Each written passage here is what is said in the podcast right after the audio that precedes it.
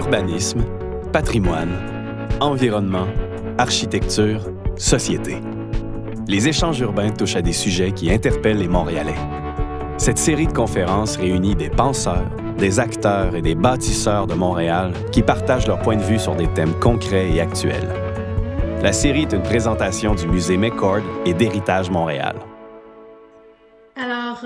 Euh, bonsoir, je suis Maria Louisa Romano, chef de l'action éducative citoyenne et culturelle au musée McCord. Alors, je vous souhaite la bienvenue euh, à cet échange urbain. Euh, donc, c'est le, premier de notre série 2020-2021. c'est au nom de toute l'équipe du Musée McCord et de celle d'Héritage Montréal que, je vous souhaite la bienvenue. En raison des mesures de restriction qui sont en cours, on vous propose ce soir une version virtuelle de cette série qui se tient habituellement au Musée McCord en plein cœur du centre-ville de Montréal. Le musée reconnaît d'ailleurs être situé sur un territoire autochtone non cété par voie de traité et on reconnaît que la nation Guiningueaga possède un attachement historique à ce territoire qu'elle nomme Djiagué.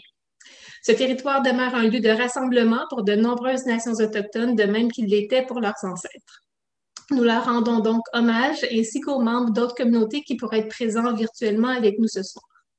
Donc, la série Échange urbain de l'année 2020-2021 s'ouvre par une conférence intitulée De la sauvegarde à la revitalisation quand les citoyens s'engagent.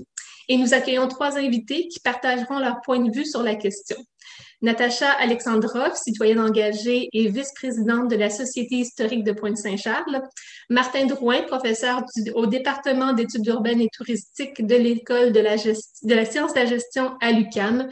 Et Maya Vodanovic, mairesse de l'arrondissement de la Chine.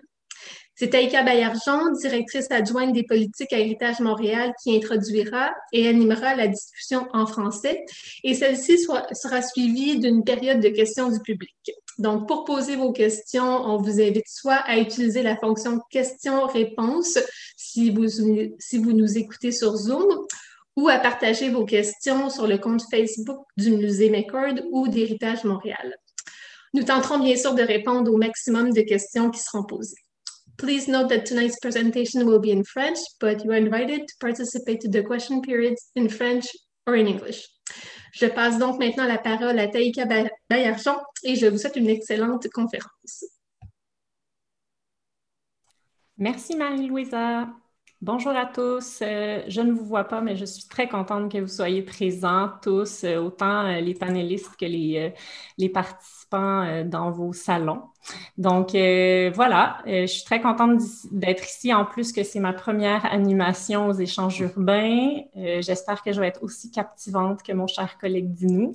Mais je vous dirais que je suis assez confiante vu le sujet qui nous anime, l'engagement citoyen, un sujet qui est très important, mais surtout le panel d'invités hors pair qu'on a la chance d'avoir avec nous, avec Martin Drouin, Natacha Alexandrov et Maya Vodanovic, qu'on remercie grandement. Merci d'être là. donc, c'est le 33e échange urbain aujourd'hui.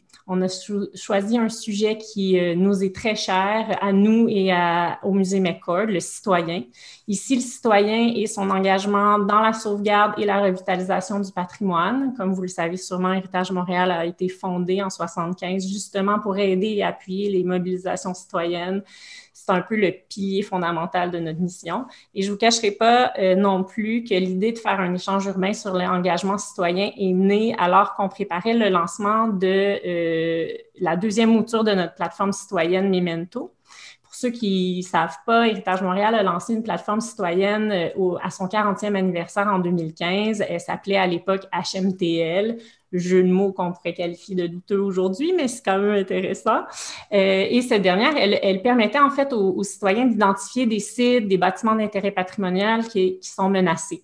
Pour notre 40e anniversaire cette année, on a décidé de revamper l'outil, de le perfectionner pour assurer plus d'impact. Puis on, garde toujours les mêmes fonctions, mais on a aussi euh, plus d'outils pour aider et appuyer les démarches citoyennes. Parce que le citoyen, euh, enfin le patrimoine, c'est l'affaire de tous et le citoyen est vraiment fondamental dans sa préservation. On plus au temps des pharaons où on préservait seulement les demeures et les tombes de la haute société. Le patrimoine est diversifié, il fait partie de notre quotidien, de nos quartiers, de notre identité. Et le citoyen est, comme je le disais, vraiment majeur dans cette préservation. Il joue d'emblée un rôle de vigie, de chien de garde, si on veut, on peut dire, en se mobilisant, en se regroupant pour défendre des bâtiments. À Montréal, euh, comme ailleurs d'ailleurs, euh, plusieurs de nos hauts lieux patrimoniaux ont, été sauvés à la suite de mobilisations citoyennes. L'exemple du Milton Park est probablement le plus connu, mais il y en a plusieurs autres. Et cet engagement-là, aujourd'hui, semble évoluer de différentes manières, différents outils, notamment des outils technologiques, mais aussi une volonté de pas seulement être le chien de garde du patrimoine, mais de participer aux discussions, d'être concerté et de se réapproprier l'espace, les espaces, euh, donc euh, ces lieux-là.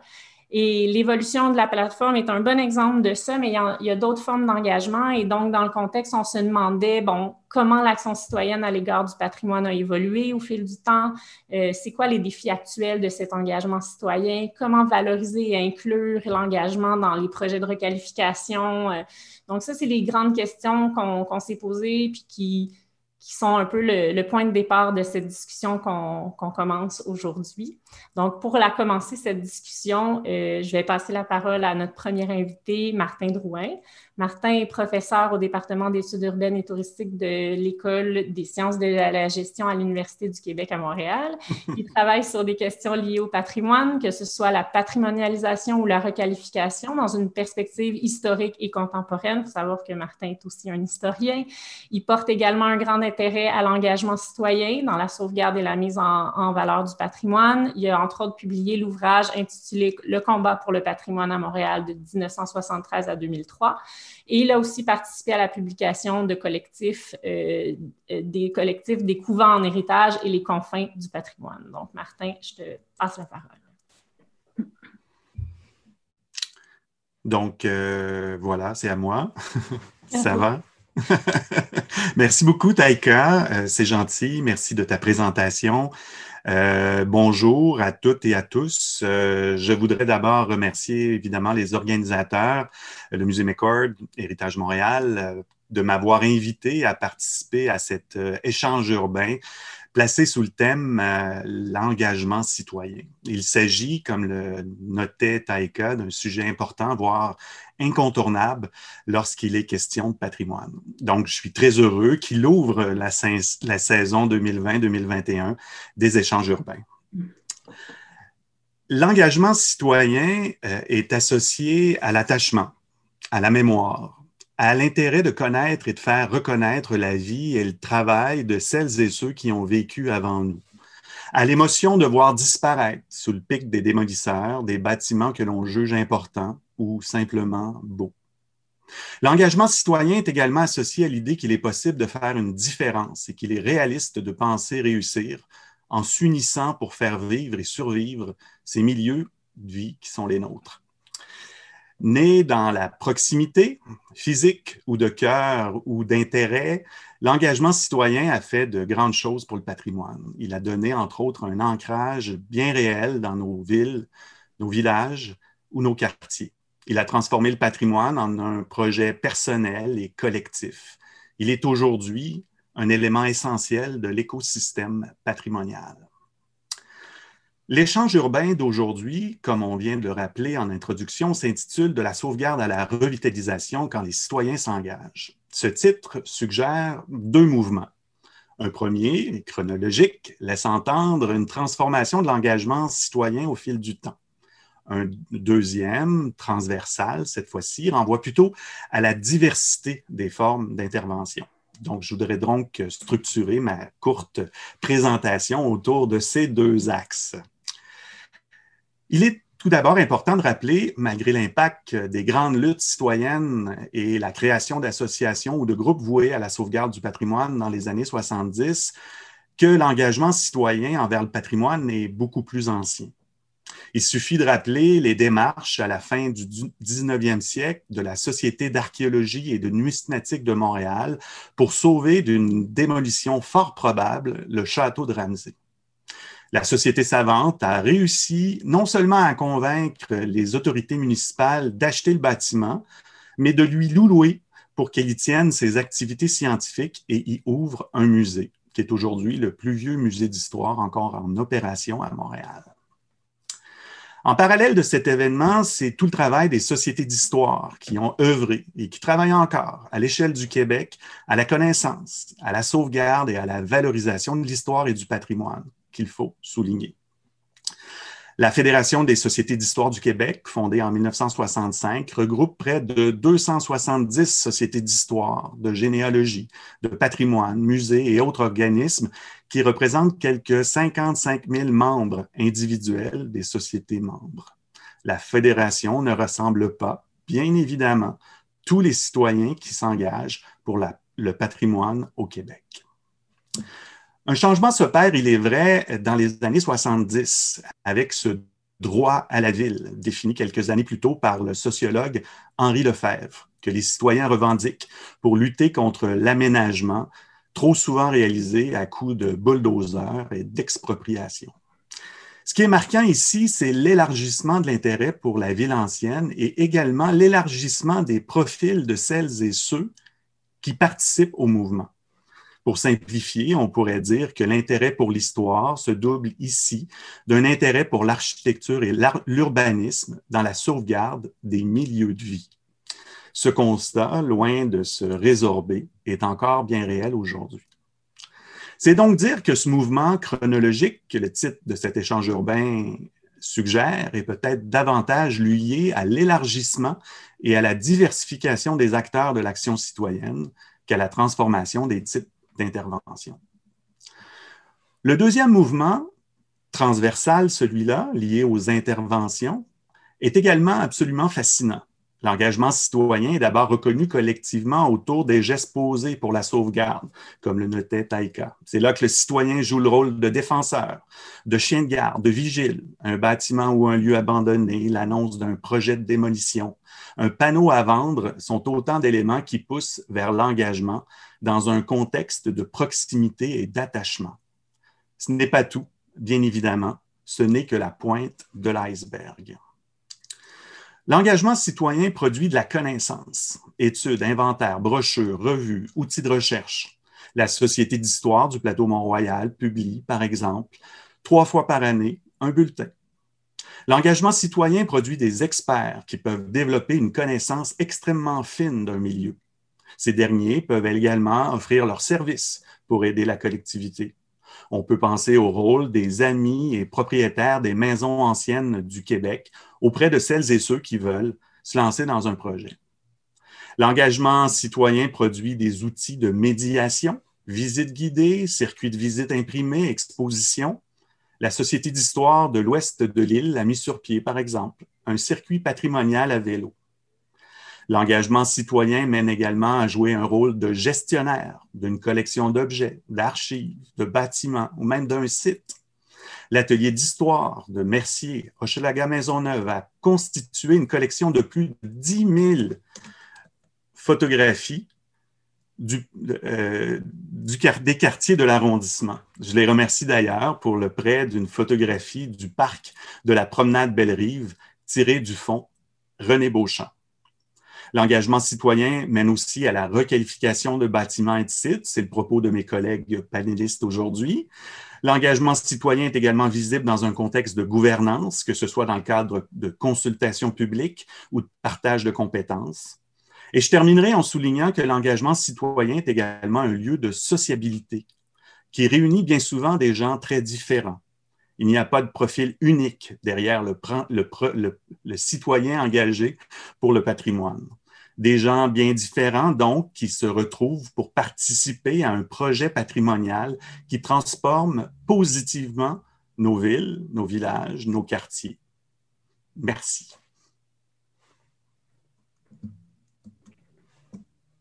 Merci, Martin. Euh, un exposé euh, qui nous montre vraiment bien la diversité. On dirait qu'on l'oublie. On a tout le temps cette image très claire du chien de garde, justement, euh, qui est très bien, mais on voit à quel point c'est très, très diversifié. Euh, merci beaucoup. Et puis, euh, ben, ça tombe bien parce que la prochaine panéliste que, que j'invite au micro est justement membre de la Société d'histoire de Pointe-Saint-Charles. En fait, plus que membre, je devrais dire. Euh, donc, Natacha Alexandrov, euh, anciennement conseillère euh, spécialisée en quincaillerie architecturale et immobilière de haute gamme.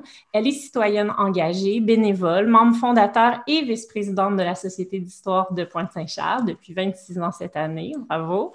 Elle est aussi membre de l'opération populaire d'aménagement comité citoyen de la table de concertation Action Gardien où on traite de l'aménagement du quartier. Elle est membre de différents conseils d'administration dans le quartier, euh, notamment de la Société d'histoire de Pointe-Saint-Charles, mais aussi euh, du Centre des aînés de Pointe-Saint-Charles, de la clinique communautaire de Pointe-Saint-Charles depuis 52 ans, donc euh, active depuis longtemps dans le quartier, et aussi, finalement, mais non le moindre, du bâtiment 7, dont elle nous parlera aujourd'hui. Elle nous parlera de son expérience en tant que citoyen dans la lutte pour notamment obtenir et, habiter donc ce bâtiment. Euh, Natacha, je te passe la parole. Merci. Bonjour tout le monde. Ça me fait drôle d'être de l'autre côté de la barrière. D'habitude, je vais dans la salle pour écouter les savants qui viennent parler. Euh, je veux d'abord corriger une petite chose. Je ne suis pas si vieille que ça. Ça fait pas 52 ans que je suis à la clinique. C'est la clinique qui a 52 ans. Je suis désolée. C'est correct, c'est juste, je trouvais ça drôle. Mais je ne voudrais pas inquiéter le monde non plus.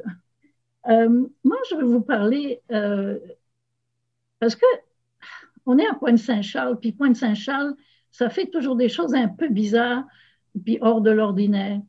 Euh, nous, on s'est approprié un bâtiment, puis je vais vous le lire parce que sinon ça ne marchera pas. Là on a, créé un collectif qui s'appelle le collectif C'est à nous. Alors, pourquoi bâtiment 7 euh, Tout simplement parce que euh, sur la carte qu'on a regardée, parce qu'on regardait les anciens ateliers du CN, le numéro 7, c'était lui. Et puis, c'est lui qu'on voulait. Ça fait qu'on a dit, c'est à nous, tout simplement. Alors, euh, le collectif C'est à nous, c'est réapproprier un bâtiment industriel patrimonial fragment de l'histoire populaire de Pointe-Saint-Charles afin de le convertir en une fabrique d'autonomie collective, un lieu de rassemblement alternatif accessible et bouillonnant de projets. Enraciné dans le milieu qui l'a fait naître, ouvert sur le monde, le bâtiment 7 aspire à devenir un moteur de transformation culturelle, sociale, politique, économique et environnementale. Voilà, j'ai fini ma lecture. Euh, on est ouvert, du moins la première partie. C'est un bâtiment qui fait 90 000 pieds carrés. Euh, vous le voyez, là, on voit la belle, la belle photo. On avait appelé le monde de la pointe à venir nous aider à nettoyer des vieilles briques pour pouvoir euh, réparer le bâtiment. Et ça, c'est Pointe-Saint-Charles. Ça, c'est les gens qui, qui viennent, qui s'impliquent. Chaque fois qu'on fait un appel, ils viennent. C'est n'est euh, pas toujours les mêmes, mais souvent, oui. Et puis, c'est pour ça qu'on dit, euh, on a dit le bâtiment c'est à nous, mais maintenant c'est à vous. C'est un bâtiment qui appartient au quartier. On n'a pas de propriétaire euh, vraiment à part les gens du quartier et naturellement de tout Montréal, ceux qui veulent venir nous voir. Alors, pourquoi on a pris ce bâtiment-là, puis comment ça se fait qu'on a pu avoir accès? Euh, Pointe-Saint-Charles, ça a été tout à fait au début un, territoire occupé au printemps et à l'automne euh, par des autochtones qui venaient y chasser l'oie et pêcher dans le fleuve Saint-Laurent. C'était des terres inondables. Euh, l'habitation a commencé en 1659 quand euh, les Sulpiciens et puis toutes les sœurs de Montréal sont venues installer des, des fermes pour pouvoir nourrir les pauvres et puis se nourrir elles-mêmes. Alors, ça a été vraiment un endroit où il y avait des fermes. De temps en temps, les autochtones, ils n'étaient pas trop contents, ils en tuaient un ou deux, mais c'était pas trop pire, ça s'est quand même bien passé. Euh, en 1825, on a construit le canal de la Chine. Puis là, ça a été le début de l'industrialisation euh, de tous les quartiers qui étaient au bord des écluses, parce que c'est là qu'on a on installé les industries à cause du pouvoir de l'eau. Alors, euh, naturellement, l'industrialisation du Canada a commencé le long du canal de la Chine. C'est important parce que c'est un petit quartier qui n'a pas toujours été bien vu, mais euh, il y a beaucoup de choses qui se sont passées là. Il y a eu la construction des ateliers du Grand Tronc, où se trouve le bâtiment 7, en 1952. Euh, de 54 à 59, on a construit le pont Victoria parce qu'il fallait que les trains passent par le Canada pour aller dans le Canada. Euh, sinon, ils étaient obligés de passer par les États-Unis. Alors, ça a été à l'époque la huitième merveille du monde et il, a les pieds à Pointe-Saint-Charles, là, juste, il arrive là. Euh, en 1959-70, euh, il y a eu l'ouverture de la voie maritime, ce qui a fait que Pointe-Saint-Charles a, perdu le passage des bateaux. Et puis tranquillement, ben, avec l'électricité, etc., les, usines se sont déplacées, se sont mis à l'extérieur du centre-ville. Et naturellement, euh, qu'est-ce qui est arrivé? Ben, Les gens ont perdu leur, leur job. Puis comme ce n'étaient pas des gens très euh, avec une éducation spécialisée, euh, ça, a fait que c'est devenu un quartier pauvre. C'était un quartier qu'on disait mal famé, enclavé, pauvre, mais tellement vivant. Euh, moi, j'y suis arrivée en 1983. J'ai déposé mon cœur là, puis il va y rester jusqu'à la fin. Les groupes communautaires ont commencé à apparaître parce qu'il y avait des besoins. Hein, euh, au début, Pointe-Saint-Charles, il y avait 35 000 habitants. On est 14 000 maintenant. Alors, pour vous dire s'il y a eu de la perte d'emplois, de, etc., euh, actuellement, on a 24 groupes communautaires pour 15 000 habitants, c'est vraiment extraordinaire, qui est chapeauté, ils sont chapeautés par euh, la table communautaire Action Gardien. Et c'est à partir de là que les citoyens, il y a une espèce de pulsion qui se fait, et quand quelque chose ne va pas, on, se tourne vers un projet. Ce n'est pas forcément récupérer un bâtiment, ça peut être n'importe quoi d'autre, mais tout le monde s'y met, puis on, essaye de l'avoir à l'arracher en général.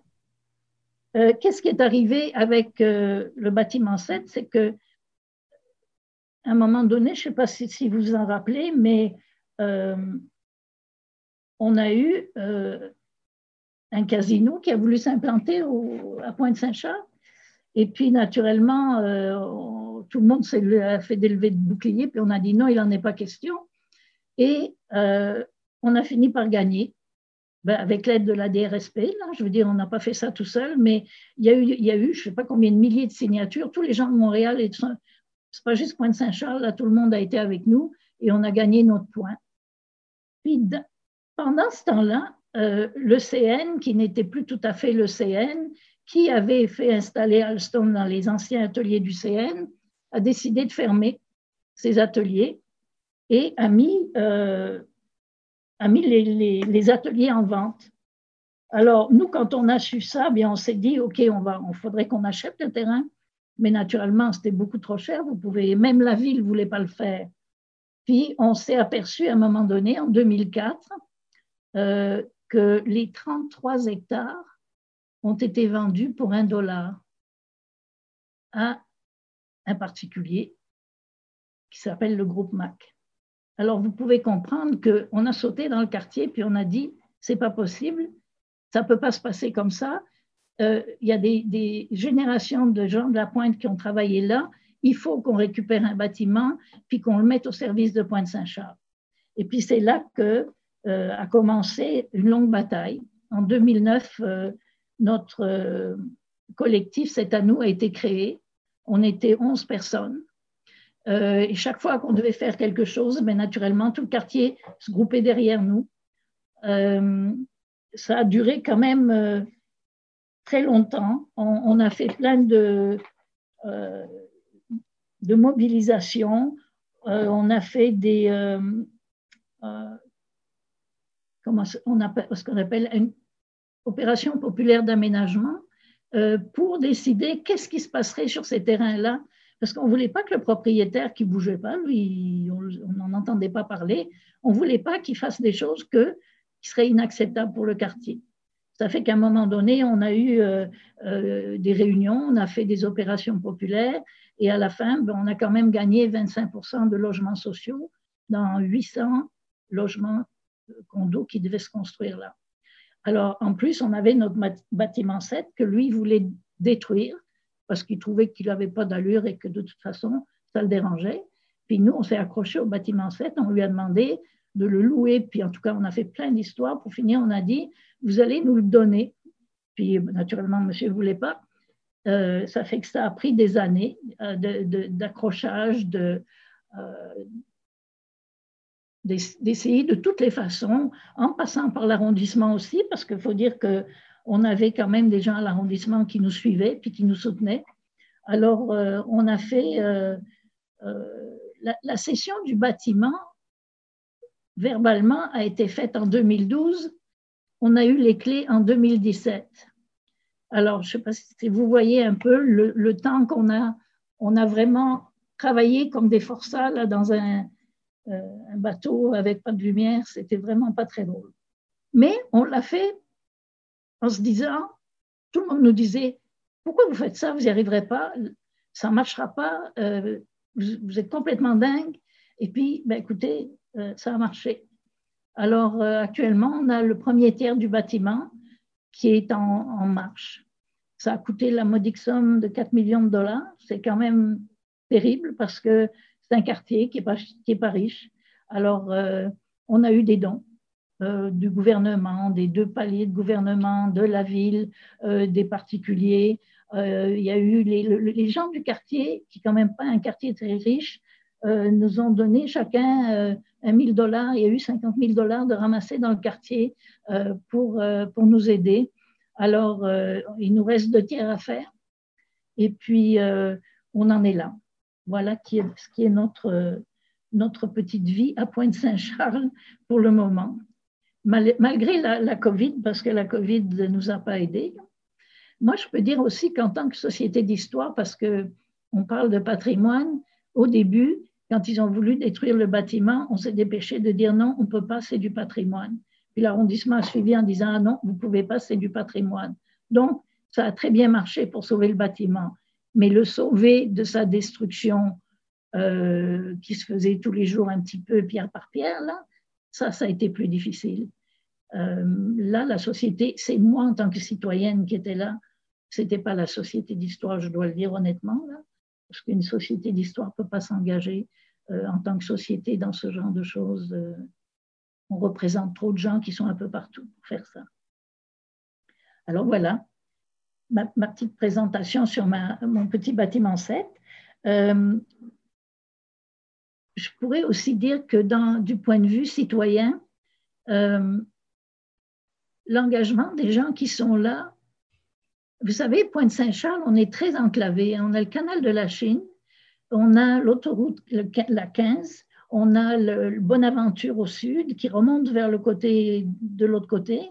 Euh, on a un parc d'entreprise qui est pollué à mort, qui nous coupe du fleuve. Donc, on est très, on est très village. Et puis, c'est notre façon de voir et de penser. C'est toujours comme si on devait se défendre. Et puis, euh, on est toujours en, mode attaque ou autodéfense quand quelque chose se passe. Alors, on a, on a plein de, de, Notre façon de faire est quand même peut-être un petit peu différente. Euh, pour moi, en tant que citoyenne, euh, l'important, c'est de prendre le pouvoir. Alors, si je suis face à quelqu'un qui ne veut pas céder, je dois le convaincre que j'ai du pouvoir et puis que lui, il n'en a pas autant que moi, quelle que soit sa fortune ou ses connaissances ou n'importe quoi. Moi, je représente mon quartier et j'ai ce pouvoir-là de pouvoir, de pouvoir le faire et c'est la force des gens du quartier d'avoir cette, cette espèce d'instinct-là. Merci, merci beaucoup, euh, Madame Alexandrov. Euh, je, pense que Madame Vodanovic va aller euh, dans le même sens sur plusieurs points. en tout cas, pour ceux et celles qui s'intéressent au bâtiment 7, allez le visiter, pas maintenant, mais allez-y quand ça sera possible. Euh, vous pouvez aussi lire l'excellent livre euh, Bâtiment 7, Victoire populaire à Pointe-Saint-Charles, qui a été publié chez Éco-Société. Pas que je vais faire de la pub, mais c'est vraiment un excellent ouvrage pour mieux connaître euh, ce beau patrimoine. Merci encore. On fait des visites, on fait des visites. Ils font des visites, en plus d'avoir un, un, un, bar dans lequel on peut aller prendre un verre. Oui, enfin. Euh, donc, euh, d'un site industriel à un autre, sur les abords du même canal La Chine, nous allons passer donc à Madame Vodanovic. Euh, qui euh, est la mairesse de l'arrondissement de la Chine et membre de l'exécutif de la communauté métropolitaine de Montréal. Elle est aussi membre de la commission de l'environnement de la CMM et représente la communauté euh, au Conseil national zéro déchet. Elle préside également la nouvelle table, la toute nouvelle table métropolitaine sur la protection et la mise en valeur du patrimoine et des paysages du Grand Montréal. Elle se mobilise notamment pour la dépollution de nos cours d'eau et la protection de notre héritage naturel et culturel. Elle supervise actuellement la transformation de la Chine Est, une énorme friche euh, urbaine de 60 hectares qui sera transformée en écoquartier du 21e siècle. C'est de ce projet-là dont elle va, je pense, euh, notamment nous parler, je pense principalement nous parler, euh, ce projet qui a comporté plusieurs défis. Donc, bien hâte de vous entendre, Madame Vodanovic. D'accord. Alors, ben, merci, Madame Baergeron. c'est tout un honneur vraiment d'être même virtuellement au Musée McCourt. Je l'aime tellement, je m'imagine dedans, même si on n'est pas là. Alors, euh, et merci de l'invitation de la part de Héritage Montréal. Euh, mais, euh, les amoureux d'histoire là, qui sont ici avec moi et du mouvement citoyen, c'est vraiment, j'ai beaucoup apprécié vos deux présentations. Alors, moi, je vais vous parler de, de l'histoire de la mobilisation sur le développement de la Chine-Est. Alors, euh, comme, euh, comme chez vous, euh, Natacha, le long du canal, hein, c'était le berceau de l'industrialisation du Canada. À la Chine, c'était surtout l'industrie du fer. Et la, Dominion Bridge en était vraiment le, grand symbole parce qu'elle a fait les ponts qui reliaient l'Est à l'Ouest du Canada pour la première fois avec le CP. Et elle a fait les grands édifices à travers l'Amérique du Nord, les gratte-ciels, le Canada moderne. Et tout ça, elle a fait en collaboration avec les Premières Nations, les Mohawks qui sont juste de l'autre rive euh, de la Chine, parce que depuis le tout premier pont, ils ont remarqué qu'ils étaient de très bons monteurs d'acier. Alors encore euh, jusqu'à aujourd'hui. Alors en fait, on pourrait dire qu'à travers la Dominion Bridge, on a bâti le Canada moderne en collaboration avec les Premières Nations. Alors il y a toute une histoire ouvrière et de génie industriel qu'on aimerait mettre en valeur dans ce site-là. Mais vous savez, comme partout, avec les années 90, suite à la fermeture euh, du canal, il y a eu un grand, grand déclin. Et au début des années 2000, c'était pas mal euh, désert.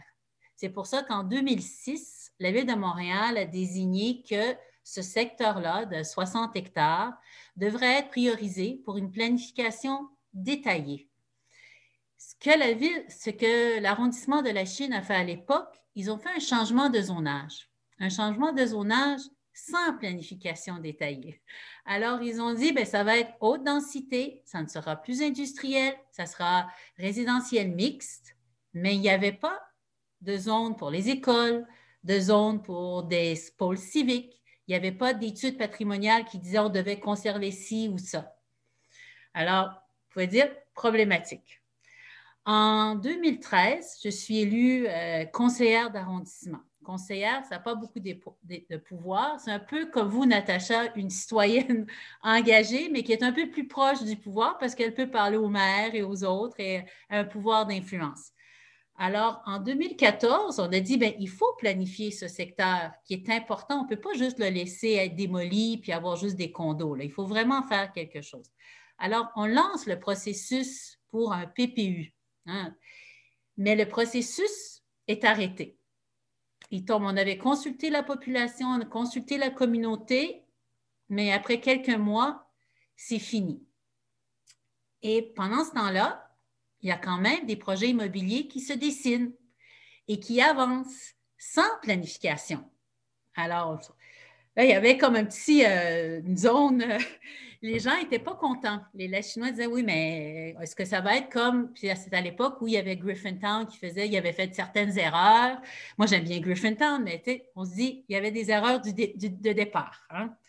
Alors, en 2015, euh, pendant que j'étais conseillère, j'ai travaillé très fort avec les citoyens de la Chine et les organismes communautaires, donc Concertation La Chine qui regroupait le reste des, euh, des organismes communautaires. Et pendant un an, on a planifié une première plénière, là où on allait ramasser les citoyens, les organismes, la ville, pour qu'on jase ensemble, de rêver un peu notre quartier.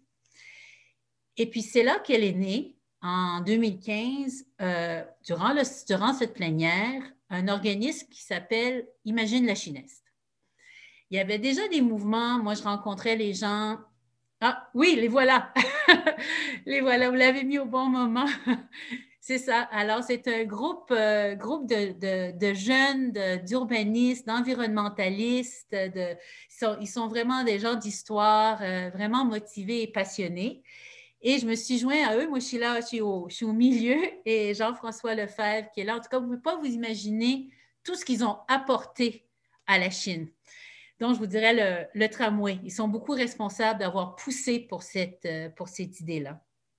Alors, en 2017, je suis élue euh, mairesse et ça, ça donne que comme mairesse, je peux donner encore plus de pouvoir aux citoyens. Parce que le PPU, il n'est pas encore fait. Je suis élue mairesse, mais je n'ai pas le pouvoir de faire un PPU. Parce qu'un PPU, cette planification détaillée, ben, il y a beaucoup d'argent qui sont attachés à ça. il faut mettre, faut mettre toute une équipe, travailler dessus, il faut payer pour les études patrimoniales, mais surtout, il faut, il faut mettre attacher de l'argent pour les infrastructures. Là, on parle dans les dizaines et des dizaines de vingtaines. On est rendu à 30-40 millions. Et, moi, je n'ai pas ce budget-là. C'est vraiment la ville-centre qui doit décider. Alors, la ville-centre disait, oui, oui, c'est important, mais on n'était pas encore rendu là. Alors, les citoyens nous poussent dans le dos, puis ils disent, là, là, c'est pas vrai là, que vous n'allez pas faire ça, là, puis je m'en fous, ville-centre, pas ville-centre, là, on fait quelque chose. Alors, on a fait un forum citoyen en 2018 et c'est là quand les gens commencent à partager leur vision et que, c'est sûr, on le savait déjà, là, la Société d'histoire vient, on ne peut pas démolir la Dominion Bridge, on veut garder six, les ponts roulants, c'est important. On le savait, mais là, on était plus fort. On parlait d'une même voix. En 2019, euh, le, Imagine la Chinaise dit ce n'était pas assez le forum citoyen, là, ça n'a pas donné assez de résultats. Nous, on va en faire un autre. On va parler du tramway, on va parler de tout ce qu'on veut, on va parler de changement climatique. Là, on a 60 hectares, on peut faire quelque chose de vraiment bien. Puis si on est tout ensemble, puis on est fort, bien, on va faire quelque chose de bien. Alors, ils invitent d'eux-mêmes Alain Yount, qui est le président des écoquartiers de, de, de, la France. il est élu à Strasbourg, mais il préside la commission des écoquartiers. Puis il y en a des centaines en France. Alors, il est payé par les citoyens venir nous enseigner. On l'écoute. Moi, je suis complètement bouleversée par ce qu'il a à dire. Et lui est complètement bouleversé parce qu'il voit une salle, un auditorium plein de citoyens qui sont là et qui disent qu'ils veulent un quartier qui leur ressemble. Pas nécessairement juste pour le logement social ou pour la préservation. Ils disent, regarde, on a une chance de bien faire les choses, faisons bien les choses. Et il dit, vous avez la chose la plus importante pour faire cet écoquartier que vous voulez, c'est la mobilisation citoyenne et vous l'avez. Et nous, en France, on aimerait faire comme à Montréal. On n'est pas aussi bon dans cette mobilisation, alors il m'a invité à Strasbourg. Je suis allée visiter et tout, en tout cas, peu importe, ça, ce n'est pas, pas, pas la chose la plus importante. Quand je suis revenue, la ville de je me suis assise avec la ville de Montréal, avec Robert Baudry, qui, euh, est à l'urbanisme, et on s'est dit, bon, ben, vous voulez qu'on fasse un écoquartier, vous voulez qu'on fasse quelque chose de bien, bon, ben, on y va. Mettez l'argent sur la table, mettez les ressources nécessaires, puis let's go. Alors, il mandate euh, l'OCPM. Moi, je n'ai pas le droit de mandater l'OCPM. C'est juste la ville de Montréal. Alors, on y va et euh, pour la première fois, l'OCPM, l'Office de consultation publique de Montréal, fait, euh, une intervention en amont. Il n'y a pas de plan encore. Oui, il y a comme quelque chose qui avait déjà commencé euh, sous l'ancienne administration, mais le reste reste à faire. Alors, comment on va, comment on va faire, euh, comment on pourrait, comment dire, le, les gens qui sont venus avec quarantaine de mémoire et les gens étaient très, très motivés de voir ce développement-là et voulait y participer. Alors, l'OCPM a dit, ce qui est une des choses les plus importantes qui est sortie, c'est oui, la protection du patrimoine, mais la gouvernance partagée. Comment qu'on garde, oui, les citoyens viennent à une consultation, mais comment les garder engagés et impliqués tout au long du processus jusqu'à temps qu'on crée le plan? Pas juste montrer un plan puis dire oui, on aime la couleur, on n'aime pas la couleur, on veut changer de rue. Les mettre au début. Alors, comment on va faire ça? Alors, on était tous en train de, oh boy, comment qu'on va faire ça? On s'est assis avec la ville, avec les promoteurs, avec les organismes. Et on a trouvé une structure qui s'appelle l'atelier La Chineste. Je ne sais pas combien de temps j'ai, euh, si j'ai passé trop de temps, j'arrive. Alors, l'atelier La Chinesse, c'est une combinaison des urbanistes de la ville-centre, de l'arrondissement, des experts. Alors, il y a l'Université Concordia qui est là, McGill, Uranos, EXO, tout le monde est autour de la table, tout enregistré sur Zoom. tout le monde se parle pendant des heures. Et d'ailleurs, on en a fait neuf, neuf ateliers ensemble pour créer, bâtir quelque chose. Puis là, ça commence à se bâtir. Là. On est tout en train de bouger avec des petits papiers. Puis Taika est là aussi avec nous. Elle était là hier. Alors, ça avance. Et c'est vraiment, vraiment, vraiment excitant parce qu'on est vraiment autour de la même table. Et le fait que c'est virtuel, ça fait en sorte qu'on peut même travailler avec euh, Strasbourg. Alors, euh, moi, en tout cas, je trouve que c'est intéressant. On rêve ensemble avec les promoteurs. On va voir jusqu'où on peut les amener et euh, jusqu'où la Ville-Centre veut investir. Et c'est sûr que le tramway, ça, c'est le game changer. Et je pense que si on, reste tous mobilisés, ben, on va l'avoir, notre euh, écoquartier inspiré de l'héritage euh, fantastique qui a été à la création du 20e siècle du Canada moderne. Mais on va créer, on va recréer le long du canal, Natacha le, Montréal du 21e siècle. Bon, ben moi, je me sens en très bonne main entre vous deux, mesdames. À, mon écran, je suis entre vous deux. Je trouve ça fabuleux. C'est un beau moment. Euh, merci beaucoup, Madame la mairesse. Euh, donc, on, peut commencer euh, cette discussion plus ouverte pour les dernières 20 minutes qui nous restent. J'invite ou je rappelle aux participants qui sont à l'écoute que vous pouvez nous envoyer vos questions dans la petite bulle Q&A, euh, qui est euh, au bas de votre, de votre euh, webinaire. Donc, il y a déjà des gens qui ont commencé à nous, à nous écrire et notamment qui, qui, vous félicitent, notamment Mme Alexandrov et Mme Vodanovic pour vos actions. et on a notamment aussi des questions de citoyens qui se demandent comment justement participer. C'est comme, c'est tellement, ça a l'air tellement gros quand on est à l'extérieur de ça. Euh, comment on fait pour, pour participer, d'une part, mais comment on fait pour après engager les citoyens? ça m'intéresserait d'avoir le point de vue euh, d'une citoyenne et d'une élue euh, sur ce coup-là. puis peut-être après, Martin, tu pourras nous, nous parler d'un point de vue plus historique, mais peut-être partons avec ça. peut-être Madame Vodanovic, vous pouvez commencer comme... Comment, comment participer? Euh, l'important, c'est de ne pas en prendre trop grand, de choisir une chose. Un peu comme Natacha a dit, moi, on choisit bâtiment 7. C'est beaucoup plus facile quand on choisit un sujet. Puis là, il ne faut pas être tout seul. On se met à deux, trois. Deux, trois, c'est assez. Vous, vous parlez, dites qu'est-ce qu'on veut? Critiquer, critiquer, ça ne va pas loin. Mais proposer quelque chose, proposer un projet, ça, ça va très loin. Puis je vous dis qu'en tant que politicienne, on ne reçoit pas beaucoup de propositions. On reçoit beaucoup, beaucoup, beaucoup de critiques de gens qui veulent faire des choses autour de leur maison, sur leur coin de rue, mais pas pour la communauté. Alors, si vous avez un projet, vous voulez faire quelque chose, sachez que moi, je pense que tous les politiciens sont, sont à l'écoute parce que c'est quelque chose de positif. Et si vous voulez vous engager, bien, on est là. On est là pour ça. Alors, euh, venez nous voir avec une idée, une proposition, un plan, puis euh, c'est parti. Est-ce que, euh, est-ce que, parce qu'il y a une citoyenne qui demande, e, est-ce que le fait d'avoir écarté le PPU en début de processus a pu permettre de laisser plus de place aux citoyens, d'après vous, dans ce, dans ce Ah, très intéressant comme question. Mm-hmm. Oui, bien, c'est sûr que si ça aurait été... Il y a différentes manières d'inclure les, les citoyens. Puis moi, je l'ai vu je ne veux, pas, critiquer l'ancien maire, euh, je l'aimais beaucoup, mais il avait une autre manière de faire.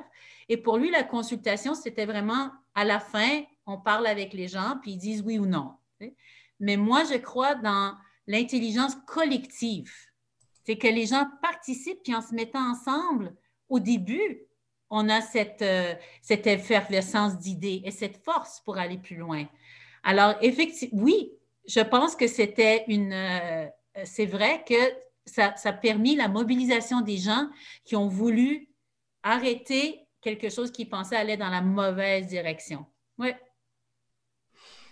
Merci. Et Madame Alexandra, comment, euh, comment on peut euh, motiver les citoyens, comment arriver à joindre les citoyens pour les faire participer à des projets comme Bâtiment 7? Bien, il faut d'abord leur présenter quelque chose qui, qui peut les intéresser, sinon ça ne vaut pas la peine. Euh, le fait que déjà qu'un personnage ait pu acheter 33 hectares pour un dollar et que nous, on n'a pas eu droit à la parole, euh, ça, a été un coup à travers les dents. Là, je vous jure que les gens, c'est des, Gaulois. Hein? La Pointe-Saint-Charles, on dit que c'est des Gaulois. Ils n'ont pas trouvé drôle là d'avoir les Romains qui nous fassent un coup pareil. Ça fait que je c'est un peu différent parce que euh, euh, comment dire, à la Chine, vous avez un terrain énorme que vous pouvez utiliser. Puis vous, vous étiez là avant, déjà pour, pour faire partir la flamme. Mais euh, à, la pointe, on a tous les ans quelque chose qui arrive et contre lequel, pour lequel ou contre lequel on doit se battre pour arriver à, quelque chose. Et j'ai vu quelqu'un qui me disait, on dirait que c'est toujours les mêmes citoyens. Peut-être qu'on voit les mêmes, mais si on n'avait pas les gens de la pointe derrière nous, on n'y arriverait pas. La clinique communautaire de Pointe-Saint-Charles, qui est la mère de tous les CLSC euh, et qui est toujours en vie, qui est toujours euh, une clinique communautaire, euh, on s'est battu au moins quatre fois pour empêcher que le système la raye complètement.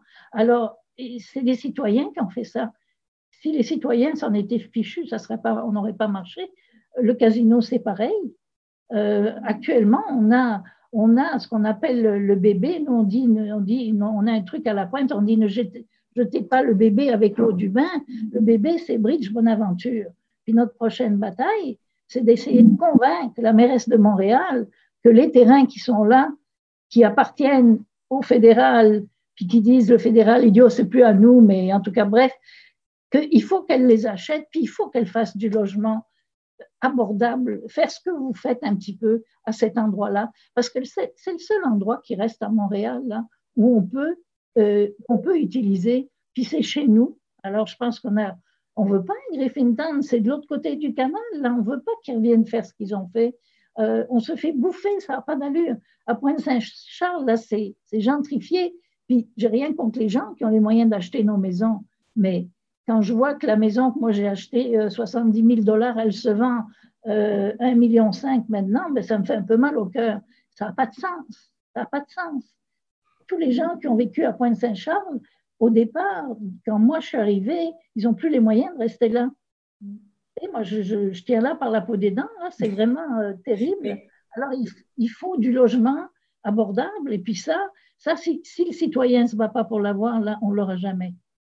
Euh, les, batailles sont toujours différentes les unes des autres. Hein.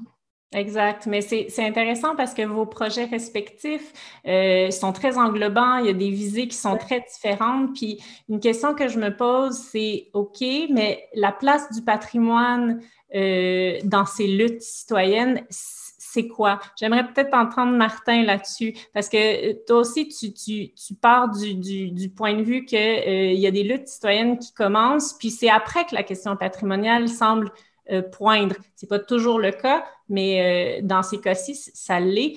c'est quoi l'importance du patrimoine pour le citoyen? pourquoi se mobilise-t-il? enfin, euh, puis après, peut-être qu'on reviendra sur dans vos projets respectifs, parce que je sais qu'avec le bâtiment 7, c'était pas euh, la première des priorités, c'est venu un peu après. Donc, euh, j'aimerais qu'on parle peut-être de ce point-là. Donc, Martin?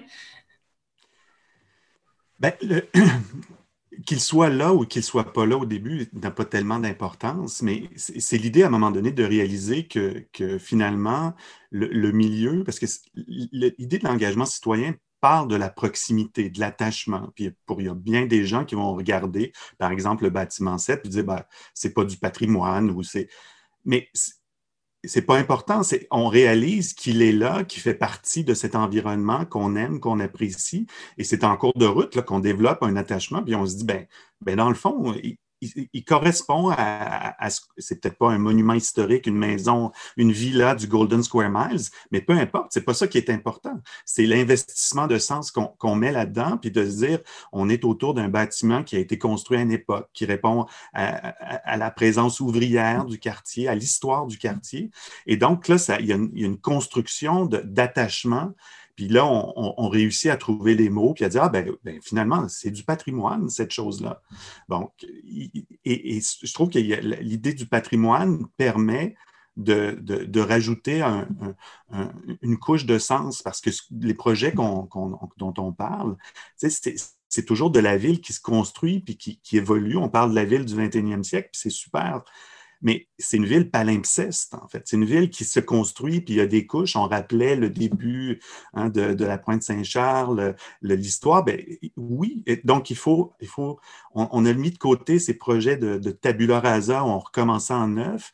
Il faut faire de l'intégration, il faut prendre des morceaux puis construire tout ça. Puis je pense que le, levier patrimoine est un beau levier pour, euh, pour rattacher ces, ces, ces, projets-là, puis, puis, puis, de faire naître l'attachement citoyen autour de, de lieux qui, qui, ont, qui ont vécu, en fait, qui sont plus vieux que nous, plus vieux que la clinique et, qui, qui, et, qui sont là et qui vont être encore là demain, après nous. Et ça, je pense qu'il y, a quelque chose de, de fondamental dans, dans, dans cette idée-là du patrimoine, au-delà de, des valeurs. Là, il y a quelque chose, il y a un attachement. Et, et ça, c'est beau de dire, ben, il y a la gang qui vient nettoyer des briques. Il y, a quelque chose là qu'on ne peut pas faire avec un bâtiment qu'on construit neuf par, par, un architecte international. Là, on est capable parce que c'est du patrimoine. Bien vu. Merci, Martin. Euh, je vois que Mme Alexandrov euh, a vraiment quelque chose à dire. Allez-y. Euh, oui, c'est-à-dire que je pense qu'on en met beaucoup sur le dos des citoyens. Moi, je trouve que c'est honteux que dans une ville comme Montréal, ce soit pas automatique la protection des bâtiments. Je ne comprends pas pourquoi il faut qu'on se batte à chaque fois. Dis-nous où tu es, dis-nous. Hein? Parle-nous-en là de tout ce que vous faites à Héritage Montréal. C'est une honte. C'est une honte.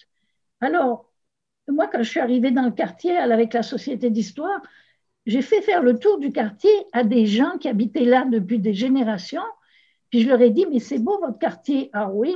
Puis quand j'ai commencé à leur montrer les détails architecturaux, ah oui, mais on n'avait jamais vu ça. Puis là, ils se sont ouverts tout d'un coup. Mais on ne peut pas demander à ce monde-là de protéger des choses. D'abord, ils ont juste le moyen de survivre eux-mêmes. Là. Je, je pense que le fait qu'ils puissent arriver comme dans un truc comme le bâtiment 7, les, anciens ateliers du CN, du point de vue architectural, euh, industriel, c'est extraordinaire. Il n'y a pas un bâtiment qui est pareil. D'ailleurs, il y en a un qui est parti au feu, le plus beau de tous, là. Ça nous a arraché le cœur. Euh, mais on en a sauvé un. Mais les autres en arrière, euh, on ne sait pas. Merci. Madame Vodanovic, peut-être? Oui, je vais dire rapidement, moi, je pense qu'à Montréal, on n'est pas assez conscient de la richesse historique qu'on a, vraiment pas. Comme moi, je suis historienne de l'art, j'arrive à la Chine, on a des musées, puis j'ai appris il n'y a pas très longtemps qu'on a la maison la plus vieille de Montréal, le poste de traite de fourrure qui est tout près de, la Chineste. Je ne le savais pas. Puis, il n'y a, pas de pancarte nulle part. c'est la plus vieille maison et on a un entrepôt de fourrure, puis on passe devant l'entrepôt de fourrure, le, seul qui reste, peut-être au Québec, en tout cas, mais je sais que le seul à Montréal. Alors, et les gens sont, je pense qu'on pourrait aller chercher une, plus grande fierté de qui nous sommes si on était conscient de ce qu'il y avait autour de nous. Puis ça, c'est quelque chose que, comme mairesse, je, m'efforce à faire, c'est qu'on soit fier, qu'on soit fier de qui nous sommes puis de notre héritage, parce que c'est juste qu'on est fier que quelque chose de grand peut sortir de, ça. Comme, et les gens ne veulent pas qu'on démolisse la Dominion Bridge. Ils veulent qu'il reste quelque chose de. Parce qu'on est, on fiers de ce qu'ils ont fait, de ces grands exploits. Puis là, si on le rase, il y aurait qui va penser à cette fierté qui existait là avant? Là? Alors, il y a quelque chose, en tout cas, c'est un défi, mais de préserver, mais aussi de raconter l'histoire de ce qu'on a préservé, les deux. Hmm. Peut-être une dernière question parce qu'on arrive euh, à la fin, malheureusement, ça a tellement passé vite. Donc, euh, peut-être pour le mot de la fin, des conseils pour maintenir cet effort de mobilisation mais aussi peut-être pour euh, maintenir les projets après. Donc, euh, tu sais, Bâtiment 7, c'est en vie maintenant, c'est là et, c'est une lutte qui se poursuit d'une certaine manière. Donc, comment on maintient c'est un processus de long, de long terme qui est parsemé d'obstacles. Et donc, je pense que ce serait une bonne question à, lancer pour terminer. on, on, dit que c'est le jour où on l'a eu, le bâtiment, qu'on a eu les clés, là, on a fait Waouh! Puis tout d'un coup, on a dit Oh merde! Oups! Qu'est-ce qu'on va faire avec ça? on le savait, qu'est-ce qu'on voulait faire avec ça, mais il a fallu qu'on se bouge. Puis il n'y avait pas parmi nous des spécialistes, là. On était tous des citoyens, on avait un architecte extraordinaire, Marco Dubuc, qui était là, mais je veux dire, euh, on s'est démerdé avec nos affaires. Et puis, bon, on a fait des, on a sûrement fait des erreurs, euh, mais ça va. Mais il faut que la suite se poursuive. En arrière, il y a encore de l'espace. Euh, il faut qu'on fasse autre chose. Et puis, on est toujours sur la corde raide, parce que même si on a arraché un million, ah oui, on a pris un million de dollars en plus hein, au monsieur qui nous l'a vendu pour un dollar. Euh, quand même, on a réussi à ça aussi. Mais ce qu'il faut qu'on fasse, c'est que il y a eu quand même des emprunts, puis il faut qu'on paye nos emprunts. Ça veut dire que ce bâtiment, il doit fonctionner. Et le problème, c'est qu'avec la COVID, ça marche sur une patte, notre affaire, là. Hein? je veux dire, euh, on ne peut pas recevoir les gens. Alors, c'est vraiment un peu désastreux, mais euh, je, je, pense que quand on va se remettre de notre COVID, là, on va faire une belle publicité pour que les gens viennent nous voir. On vous donnera un coup de pouce. Merci. Madame Bonanovic? Oui. Euh, d'ailleurs, dans mon agenda, j'ai une visite euh, au bâtiment 7 là, pour votre euh, coopérative d'alimentation. Mais c'est toujours, on est toujours au début de quelque chose. On est content, comme quand on a eu le PPU, quand la ville-centre a dit oui, on dit Ah, chose est réglée. Oh non, ça fait juste commencer. On arrive au CPM. Ah, super. Oh my God, plus de travail. Maintenant, on fait le PPU. Mais mon Dieu, c'est pas fini. C'est vraiment pas fini. Alors là, l'atelier La Chinesse qui était, qui était fait juste pour gouverner le PPU, mais ben maintenant, on va le transformer pour, garder, pour mobiliser les gens et garder ça vivant. Comment on va le faire, on ne le sait pas encore. Mais euh, tous ceux qui veulent participer sont, sont les bienvenus euh, pour, euh, pour assurer la, la suite parce que le combat est éternel. Oula, oui. Imaginons la chineste, vous savez où aller si vous voulez partir. Merci. Martin, le tout dernier mot, comment on euh, fait? Des conseils pour maintenir l'effort de mobilisation aujourd'hui? Ben, il, faut, il faut plus d'exemples, comme la mairesse euh, de, de, la Chine euh, le fait, en impliquant les citoyens, parce qu'il faut, il faut toujours, il faut jamais oublier, puis ça, Mme Natacha le, le soulignait, c'est des individus qui font ça bénévolement. Euh, il, y a, il, y a, aussi de l'essoufflement là-dedans, dans, dans, dans, ces, dans ces gens qui s'investissent, parce qu'on on célèbre les, les projets qui réussissent, mais il y en a d'autres, c'est plus difficile. Puis, il, faut, il faut toujours se lever le matin puis euh, être, euh, être dynamique pour encourager les troupes. C'est pas facile. Donc, il faut, il faut trouver un moyen de, de au-delà de dire ah les citoyens sont là, ça va bien. Il faut les encourager en les faisant participer, en les aidant, en trouvant toutes sortes de façons. Mais, mais c'est sûr qu'un projet, il y a toujours des individus qui font ça bénévolement derrière ça. Mm-hmm. Donc, euh, ça, il faut jamais l'oublier parce que c'est du temps, euh, c'est partir le soir. Là, avec Zoom, on fait moins de... C'est l'avantage des Zooms. On peut rester à la maison puis surveiller les enfants d'un coin de l'œil. Mais, mais c'est ça, c'est partir le soir, c'est assister à des réunions, c'est discuter, c'est puis tu reviens, puis tu es fatigué, puis tu pars travailler le matin. Donc, il faut trouver une façon de, d'encourager de, tout ça, puis de les soutenir si on veut qu'ils continuent à participer, ces citoyens. Ouais, grand merci à tous nos bénévoles. Des heures et des heures, oui, c'est ça. Exact, exact. C'est des heures, là. Oui. C'est des heures de, personnes qui, à un moment donné, leur santé en prend un coup parce que ben ils font des 90 heures par semaine. Là. C'est... Puis quand ils sont payés, ils sont payés pour 15 heures. Fait que c'est, c'est pas juste. C'est non, très, très injuste. Tout à fait. C'est juste, mais ça vaut quand même la peine. On a des résultats remarquables. Merci à tous ces bénévoles, je le répète. On va être obligé de se quitter. Merci encore à vous, les panélistes qui avez accepté avec beaucoup, beaucoup de générosité de participer. C'était fantastique, c'était très intéressant. Merci au McCord qui accueille et qui, fait cet événement. Merci à tous les participants qui nous ont écoutés. Euh, je vous invite à euh, poursuivre avec nous dans un prochain échange urbain qui se tiendra en janvier, qui va porter sur l'aménagement et la santé. C'est un peu la suite d'un hors-série qu'on avait fait cet été.